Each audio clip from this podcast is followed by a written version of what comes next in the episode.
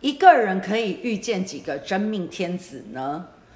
这是一个没有办法算出来的数学题，无解啊，比开根号还要难啊！你想要十个就有十个呀。如果你每一次都是当做他就是你的最后一次，你每一次都会觉得他是你的真命天子啊。